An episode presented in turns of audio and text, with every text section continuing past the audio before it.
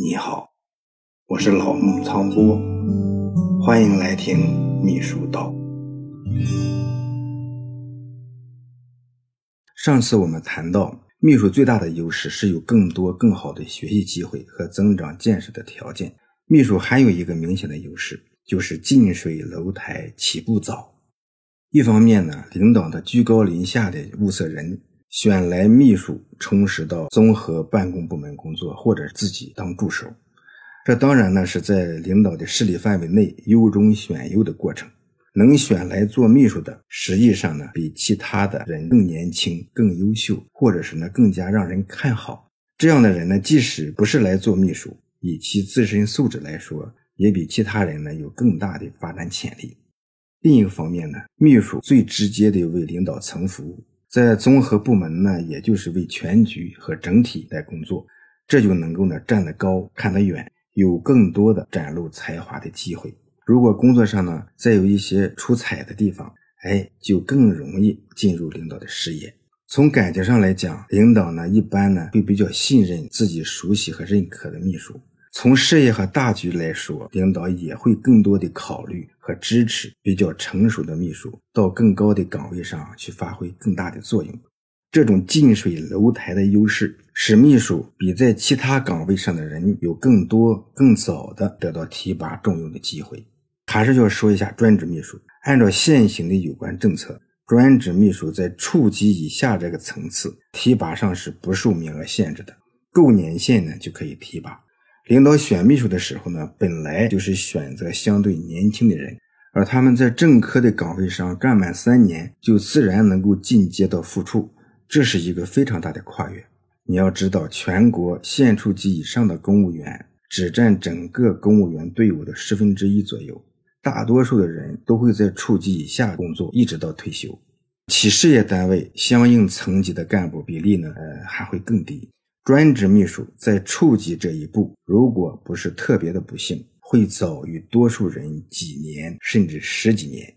要知道，年龄小、提拔早，这在仕途上是特殊的重要，甚至是极端的重要。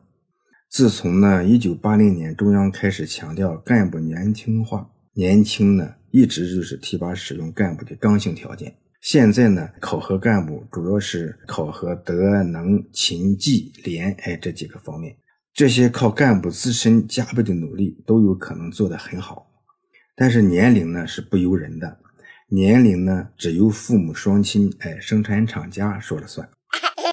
二零零五年以后呢，中央很少再提干部年轻化了，但是呢，更强调选拔年轻干部。二零一三年以后。要求用干部不在年龄上搞一刀切，但是呢，为了操作方便，减少攀比，还有其他一些可说可不说的原因，在实际用人上还是存在着什么七提八不提呀、干部满一届不提呀等等这些现象。相对于年轻几岁的干部，将具有更大的能够得到重用的时间和空间。嗯，如果你注意观察呢，就会发现有一些领导。最后走上更重要的岗位，不是因为他比别人呢更强大，哎，更有能力，哎，甚至也就是身体更好，而是他们呢更加的年轻。专职秘书在一定级别内不受指标限制，有机会就会比其他人早提几年，甚至更多。从长远来看，这能为其政治进步抢得先机，为走得更高更远打下坚实的基础。嗯，谈到这里呢，好像秘书这个行当，哎，真是太好了，好的都有点不正常。嗯，我接下来呢，再谈一下秘书工作一些不好的地方。首先呢，是要求苛刻，古今中外很少有哪一个行当像对秘书职业这样要求高而且全面。做秘书呢，既要有德行，又要有才学，没有德行，哎，没人敢用你。你没有才学，其实你也干不了。既能跟进领导的思想，辅佐领导工作，又要能呢独立的思考，上下左右的关系都能协调和处理好。既要心细如发，有敏锐的洞察力和预见力，能够把握好每一个细节，又要能从大处着眼，胸怀全局。这就是所谓的兵为帅谋，既要能真正的隐忍低调，哎，甘于人后，又要敢担当，执行力要强。有人说呀，说做秘书就必须能忍得下冷酷的批评和巨大压力，经得起连续作战和各种身心考验，耐得住被人误解的委屈和靠边站的冷清寂寞。其次呢，哎，是工作辛苦。与其他工作相比，秘书工作呢是兜底的最后一道关口，别人呢，哎，可以推脱，可以逃避，而做秘书的。永远就不能哎给自己找退路。秘书的工作量大，而且琐碎，事无巨细都必须处置周全妥当。经常呢是加班加点工作，吃不好睡不够是经常的。所以呢，就是近视眼呀、颈椎病呢、神经衰弱呀这些职业病会更容易的缠上你。如果是领导的专职秘书，相对于高出自己几个层级的领导来说，自己呢，就属于真正的呃弱势群体，时时处处呢都要以领导为主，为领导马首是瞻，想的呢是领导想的和想不到的，做的呢是领导要做但是没有时间精力去做的。关键呢，哎，就是这样和另一个更高端的人永远的绑在了一起，并打上了深刻的烙印，几乎一生都会与其休戚相关。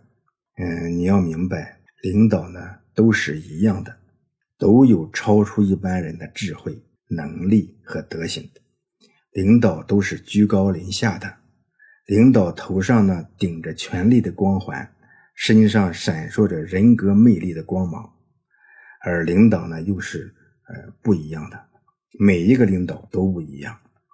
有些领导呢，哎性格更好，更阳光坦荡，平易近人。哎包容性呢也很强，而有些领导呢可能会就是比较深沉、内向，哎，不容易沟通，为人倔强。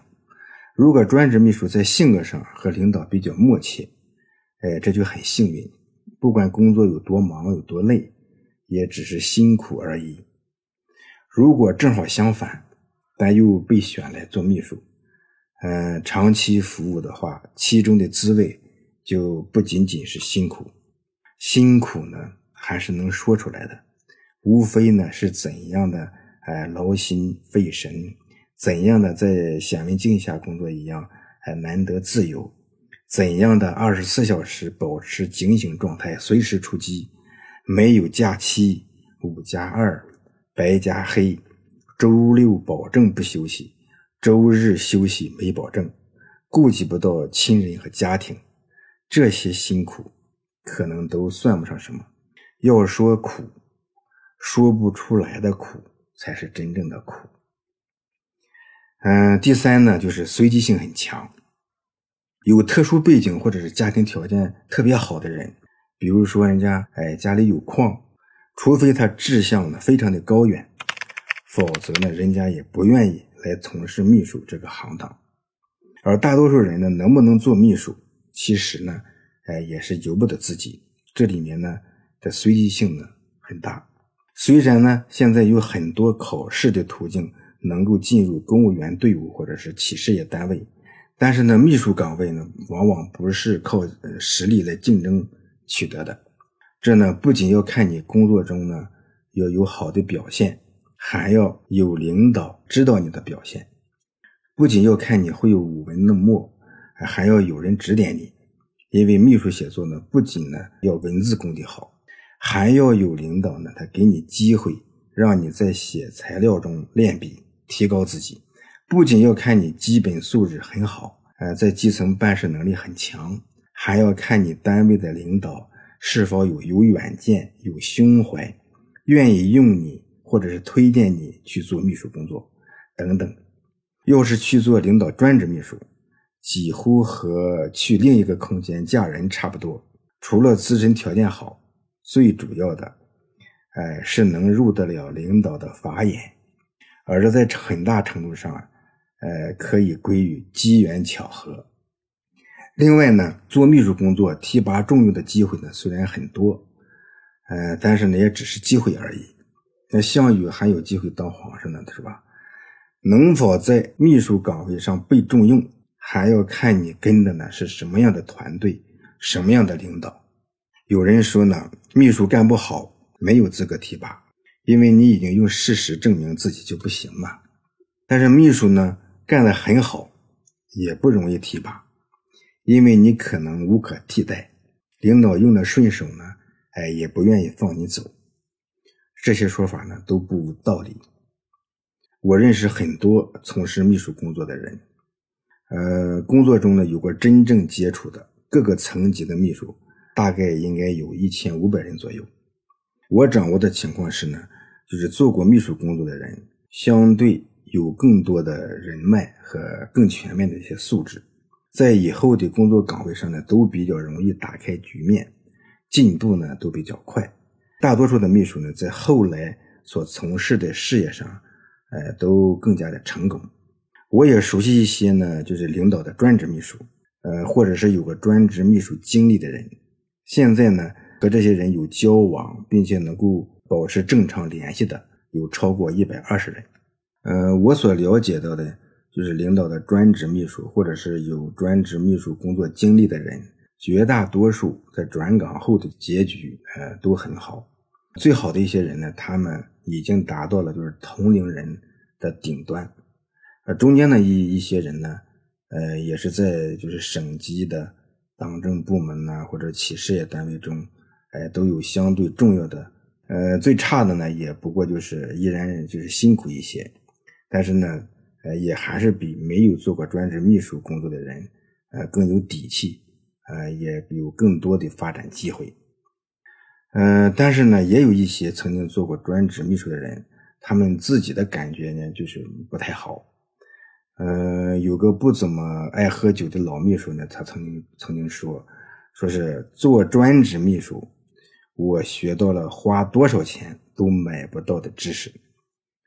呃，但是呢，呃，如果重新来过，就算花多少钱请我去做秘书，我也不去干了。嗯，还有一个呢，比较能喝酒，就是年龄不太大的秘书，呃，他也说，他说，呃，做秘书，呃，就是一个陷阱，想要浪费青春和生命，那就来做秘书吧。嗯，说了这么多，呃，现在呢，你知道了，就是秘书这个职业，不仅有很多优势，啊，还有一些劣势，这行当呢，相当具有挑战性。做秘书到底是机遇还是陷阱？呃，你可以仔细的想一想。